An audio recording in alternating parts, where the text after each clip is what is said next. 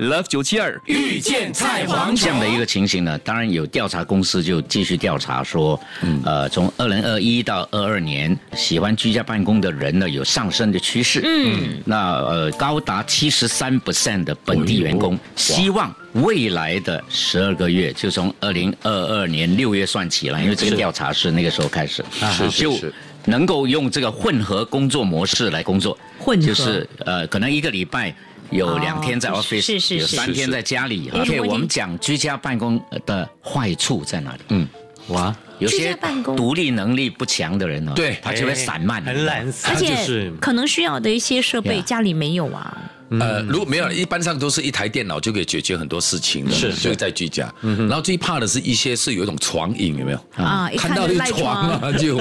哇笑了就。或者是孩子在家，他也要妈妈抱、爸爸抱什么的，或所者以他就孩子会干扰啊你他会工作呀是会，我觉得间接性会。其实我们看到很多视频嘛，就是这样子呀。他在跟视讯的时候，在开会的时候，那孩子那小跑孩进来突然间对对出对现跑进来了，猫咪跑进啊，来啊，有一个有一个女的，呃，不是女的，好像新闻播报员，她在家里面播报新闻，是刚好她男朋友全裸，对对从后面对走过， 有没西有班好像是发生在西班牙，我们有讲过， 你就会看这种新 他整闻，天讲女生女生，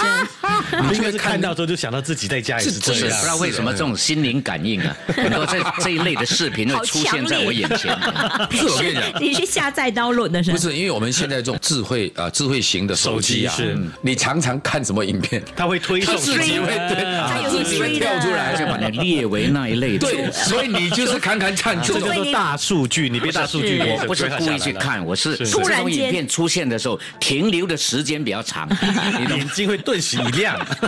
被他抓到，哎呀，是，那彼得说居家办公有些时候需要写报告每小时，嗯嗯，因为你要让他知道你在做什么嘛。对对，对，因为我觉得说自律是最重要的。哎了，对，自不动会自嘛律的人啊，要不自行。动了哈。嗯对，而且要责任责任感要很强的一个哦呀人，对没错你要懂得，哎，老板给你这个方便，你不要当随便，啊你就好好的去把东西所以做好。听到过这样讲，对其实也一种训练，对不对？过去可能没什么自律性了，因为要居家办公了，对而且老板可能会要求你每个小时报告一下你做了些什么，慢慢慢慢，哎，培养出自己的一个真的模式嗯了。哎，有听众说居家办公哦，有一点点好地方是水电费全上升了。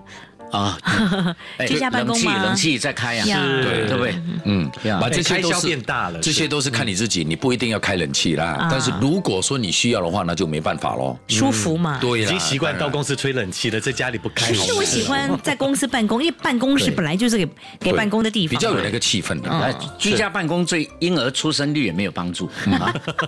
也没有 又多来上升他又有没来有扯这这个个很这个难是要说研究的这个这个很难说，除非两夫妻都是了，对不哎对？呦，那我们呀耽误了建明大 哥了，好，哎对他你都看常常来公司工作，就是讨厌广播不能够居家办公，要不然现在儿女成群。对，要不然子孙满堂。对我看他搞不好现在躺在床上办 公吧。对天 Hello，哪大家好，我是陈建 斌，哇，等一下他讲彬彬有礼没有力啊？